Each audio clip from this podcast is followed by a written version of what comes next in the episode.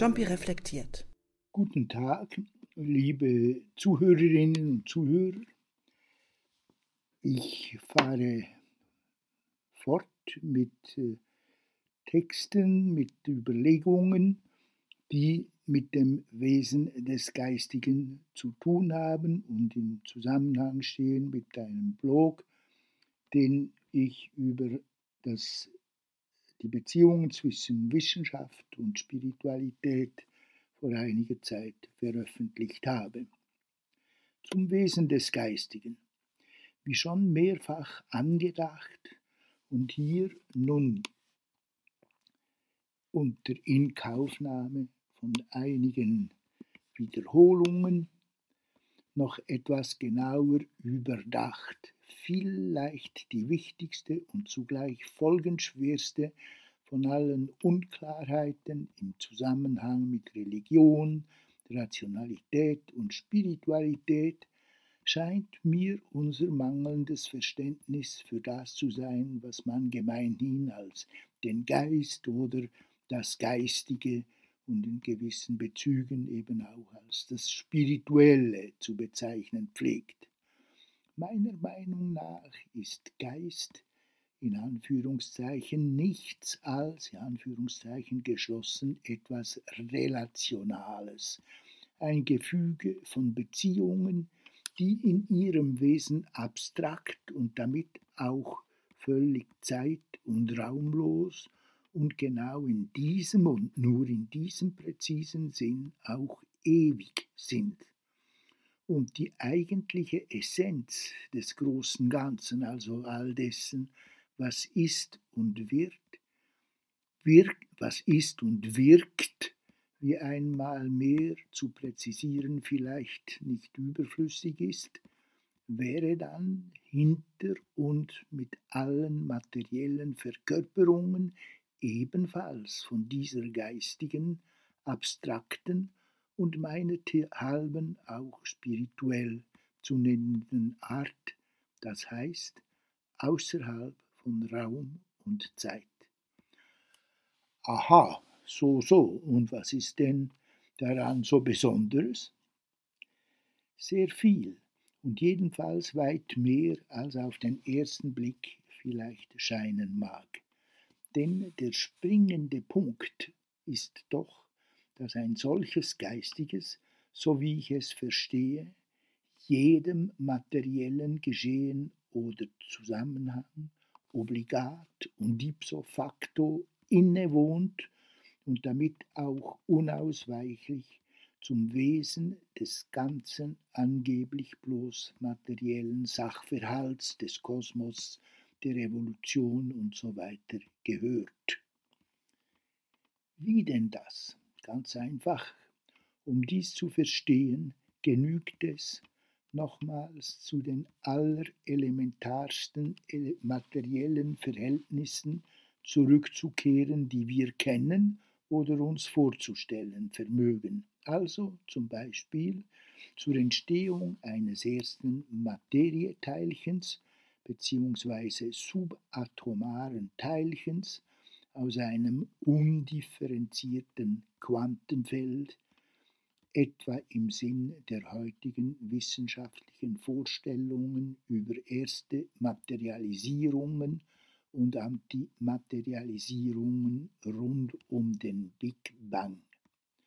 Sobald irgendwo auch nur ein einziges materielles Teilchen aufgetreten ist, ergibt sich zwangsläufig eine Differenz, nämlich zwischen Teilchen und und Nichtteilchen, zwischen etwas und nichts oder auch, wenn ein zweites Teilchen, ein Gegenteilchen auftaucht, zwischen einem Teilchen und einem anderen Teilchen.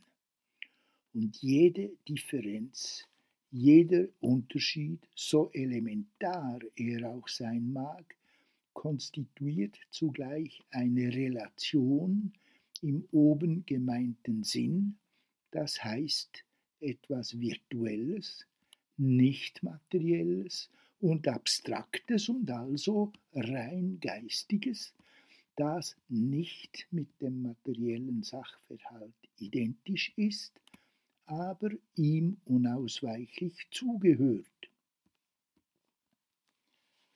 Wenn man einen solchen meines Erachtens logisch völlig unbestreitbaren Elementarsachverhalt und Zusammenhang einmal annimmt, so ist alles weitere gewissen, gewissermaßen schon impliziert, und zwar bis und mit den höchsten Formen des Geistigen, die wir kennen, nämlich indem folgerichtig mit jeder höheren Differenzierung der Materie, zum Beispiel mit dem Auftreten von nicht nur zwei, sondern zuerst vielleicht drei, dann zehn, dann tausend und schließlich unendlich vielen Elementarteilchen, mit deren progressiven Agglomeration und Organisation zu immer komplizierteren Atomen und Molekülen bis hin zu organischen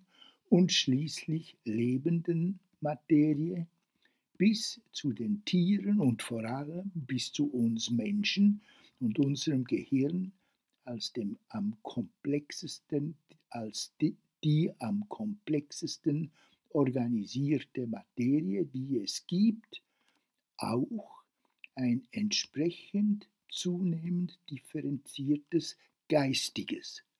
Ein immer komplexer differenzierter Geist entsteht oder meinethalben emergiert, wie Konrad Lorenz wohl sagen würde.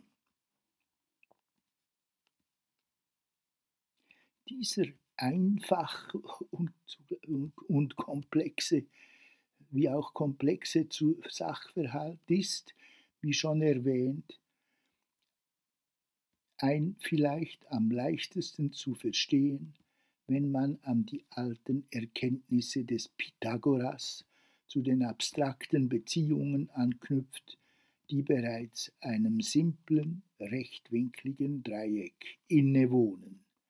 In jedem beliebigen solchen Dreieck entspricht die Summe der Kathetenquadrate bekanntlich den Hypotenusenquadrat. a plus b gleich c mitsamt sämtlichen mathematischen Folgeerscheinungen und Verallgemeinerungen, zu denen dieser abstrakte Sachverhalt weiterführt. Schon ein einfaches, zum Beispiel in drei Raumpunkten materialisiertes Dreieck, Dreierverhältnis zeichnet sich also durch eine ganze Anzahl von abstrakten und im obigen Sinn geistigen Relationen aus. Wie viel komplizierter werden solche Relationen dann erst in differenzierteren materiellen Strukturen und wie ungeheuer komplex werden sie schließlich in den, der Komplex, in den komplexesten materiellen Strukturen, die wir kennen, nämlich in unserem Gehirn. Ganz zu schweigen von der immer mitzudenkenden und ebenfalls zunehmend differenzierten zeitlichen Dynamik, etwa im Sinn des Phänomens unseres Denkens und Denkens über das Denken, die in und mittels diesen hochkomplexen materiellen Strukturen möglich werden wird. Weiter zu berücksichtigen ist ferner das, was allerdings schon etwas schwerer zu fassen ist, die grundlegenden Beziehungen zwischen geistigen und materiellen Strukturen keineswegs bloß einseitiger und linearer, sondern typisch zirkulärer und ebenfalls nicht linearer Natur sind. Am offensichtlichsten scheint mir dieser Zusammenhang diesmal nicht auf der elementarsten, sondern auf der differenziertesten geistigen Ebene, die wir kennen, nämlich auf der Ebene der höchsten, dem menschlichen Geist möglichen Abstraktionen sowohl im weiten sprachlichen wie auch im engeren und zum Beispiel mathematischen Sinn. Schon mit einer simplen Abstraktion wie Gib mir Früchte anstatt Gib mir Äpfel, Birnen und Zwetschgen benutze ich eine höchst praktische, weil ökonomische Abkürzung durch Verallgemeinerung, eine Art von Synergie oder majorisierender Äquilibration, wie Piaget sagen würde, aufgrund einer Gemeinsamkeit, die ihrer Ökonomie wegen auch evolutionär ausgewählt, weiterentwickelt und immer mehr zur Selbstverständlichkeit eingeschliffen wird. Schon mit solchen einfachen Abstraktionen wirkt also etwas Geistiges auf das materielle Geschehen zurück. Dasselbe gilt noch ungeheuer viel mehr von einer hochabstrakten mathematischen Erkenntnis wie etwa der Einsteinschen Gleichung Energie gleich Masse mal Lichtgeschwindigkeit im Quadrat E gleich m mal c Quadrat, mit welcher erstmals die Identität von Masse und Energie exakt zum Mathemat zur mathematischen Sprache gebracht und auf einen nichtlinearen Schlag dann auch zum Beispiel äh, zum Bau einer Atombombe führte. Im Wesen durchaus analoge Abstraktionsvorgänge passieren indessen auch schon auf viel niedrigeren und weniger offensichtlichen Stufen so etwa bei der oben erwähnten selbstorganisatorischen Zusammenfassung von subatomaren zu atomaren und weiter zu molekularen Vorgängen kurz nach dem Big Bang und von dort weiter zur Entwicklung von organischen Strukturen, von den ersten Formen des Lebens bis hin zum menschlichen Gehirn. Mit jeder solchen Strukturierbildung emergiert ein, eine entsprechende geistige Dynamik, eine geistig-materielle Molekulardynamik könnte man auch sagen, bis zur schließlichen Emergenz eines hochdifferenzierten Geistes in dem engen Sinn, in dem wir diesen Begriff gewöhnlich verstehen. Abstraktion ist verallgemeinernd formuliert die Entdeckung einer Gemeinsamkeit auf höherer Ebene. Daraus folgt, der Motor der Evolution ist die Entdeckung und weitere Entwicklung einer Gemeinsamkeit primär aus ökonomischen Gründen. Entdeckung und Nutzung einer energiesparenden Synergie zuerst auf dem anorganisch-materiellen und dann auf dem organisch-biologischen und damit auch zunehmend komplexen geistigen Niveau.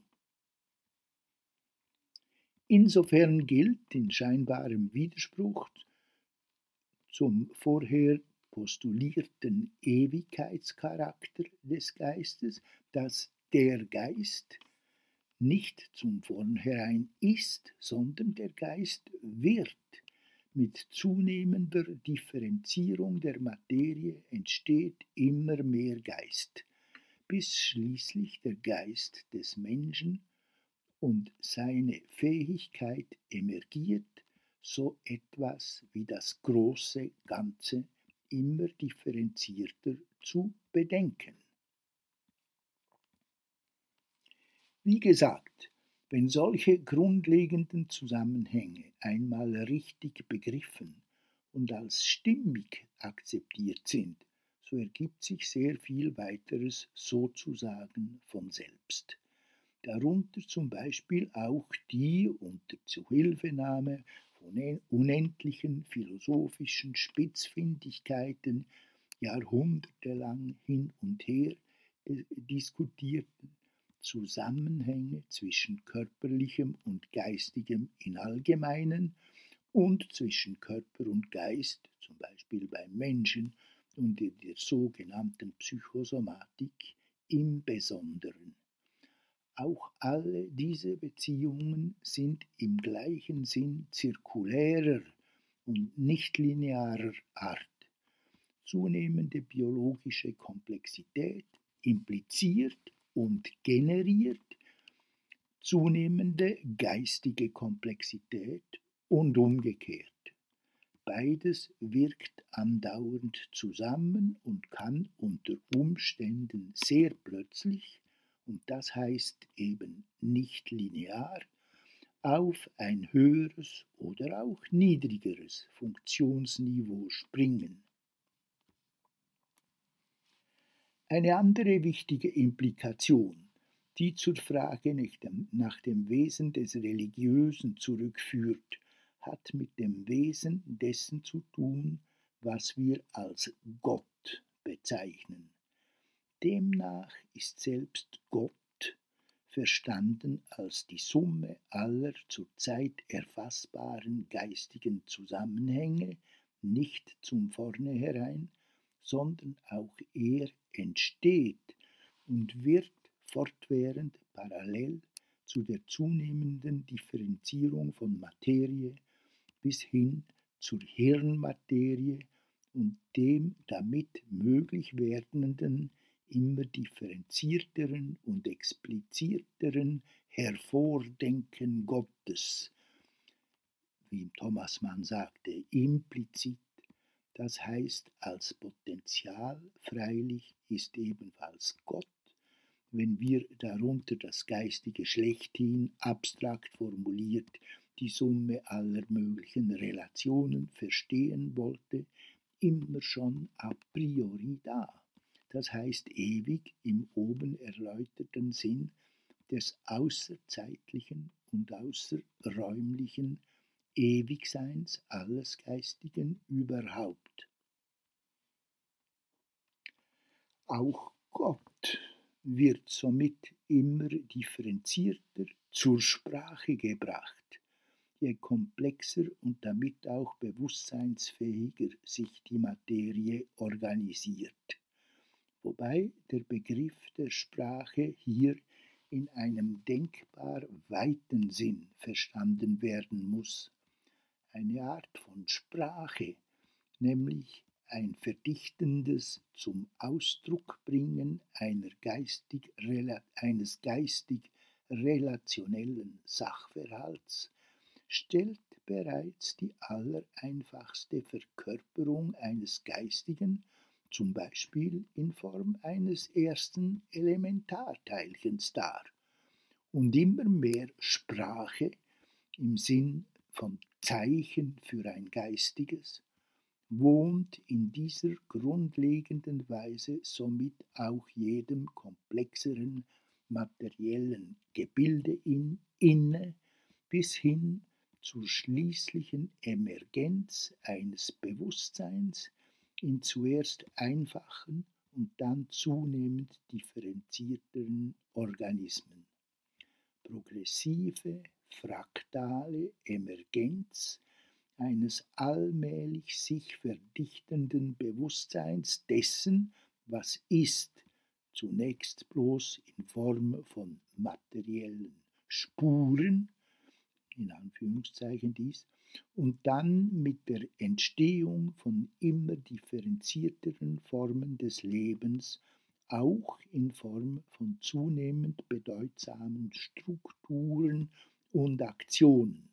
Konrad Lorenz zum Beispiel hat bereits gesagt, jede neu emergierende Form von Leben entspricht zugleich einem neuen Schritt der Welterkenntnis, das heißt einem zunehmend dichteren zum Ausdruckbringen eines Gesamtzusammenhangs bis hin schließlich zu Gästen und Bildern und auf der höchsten Stufe zu einer symbolischen Wortsprache. Bewusstsein hier also ebenfalls verstanden als das Produkt einer zunehmenden Verdichtung und Differenzierung von Materie und somit auch von Geist. Dass damit freilich das rätselhafte Phänomen des Bewusstseins und gar des Bewusstseins seiner selbst noch keineswegs hinreichend verstanden ist, versteht sich von selbst. Unter anderem müsste zusätzlich die Fähigkeit zur Rückwendung eben dieser zeiträumlichen Vorgänge auf sich selbst Reflexion, Wiedereintritt ins Einmal als unterschiedlich abgegrenzte nach dem Mathematiker Spencer Brown als Voraussetzung für die progressive evolutionäre Entstehung eines immer klareren Bewusstseins seiner selbst, spätestens bei den Primaten, gebührend berücksichtigt werden. Eine zentrale Rolle spielt außerdem der enge evolutionäre Zusammenhang zwischen Aufmerksamkeit bzw. Aufmerksamkeitsreaktion, emotionaler, also energetischer Fokussierung und Bewusstseinsentstehung, wie ich vor Jahren bereits in einem äh, englischsprachigen Artikel genauer dargelegt habe, die schon bei niederen Tieren beobachtbare Aufmerksamkeitsreaktion erscheint effektiv als eine erste Form eines später immer weiter und dichter entwickelten Bewusstseins. Gebührend zu beachten ist dabei ferner, dass die zentrale Funktion der Aufmerksamkeitsreaktion, also des in den Brennpunkt der Aufmerksamkeit rückens irgendeines Sachverhalts in einer energetisch maximal aufwendigen Verarbeitung von plötzlich auftauchendem Neuem, Wichtigem und potenziell Gefährlichem durch Mobilisation aller Ressourcen aus mehreren Sinnesgebieten der, äh, der einer im Dienst des Überlebens besteht. Denn auch Aufmerksamkeit ist, wie im erwähnten Artikel genauer diskutiert, keineswegs nur ein kognitives, sondern ebenfalls ein emotionales und damit zugleich spezifisch energetisches Phänomen. Einmal situationsgerecht bearbeitet und durch Wiederholung stabilisiert, entschwinden dank dem neurophysiologisch gut erforschten Phänomen der Habituation, also der Gewöhnung, alle anfänglich so aufregenden neuen Wahrnehmungen und Verhaltensweisen indessen progressiv aus dem Bewusstsein. Sie werden gewohnt und banal und laufen schließlich ganz ähnlich wie unsere gesamte Alltagslogik halb oder ganz automatisiert, das heißt mit einem minimalen Energieaufwand ab. Was zu einem bedeutsamen meines Wissens selbst von Freud und der Psychoanalyse bisher nicht hinreichend erkannten Zusammenhang weiterführt. Eine der wichtigsten Funktionen des Unbewussten ist zweifellos die Energieersparnis. Insgesamt kommt somit, sobald man nur den nebulösen Begriff des Geistes als etwas Relationelles und Virtuelles versteht, eine lückenlose Kontinuität des Geistigen von seinen allerersten Wurzeln in, Anfang, in den Anfängen der materiellen Evolution bis zu seinen höchsten Ausprägungsformen im differenziertesten Denken des Homo sapiens in Sicht. Gleichzeitig klären sich ein Stück weit auch die Wechselwirkungen zwischen Geist und Materie sowie deren Bezüge zum Phänomen des Bewusstseins. Alles in allem finde ich hochinteressante Zusammenhänge, die ich zwar seit langem von den verschiedensten Seiten her umkreist und exploriert, aber bisher nicht so systematisch überdacht und ausformuliert habe. Ich danke für Ihre Aufmerksamkeit und entschuldige mich dafür, dass es manchmal ein wenig komplex war.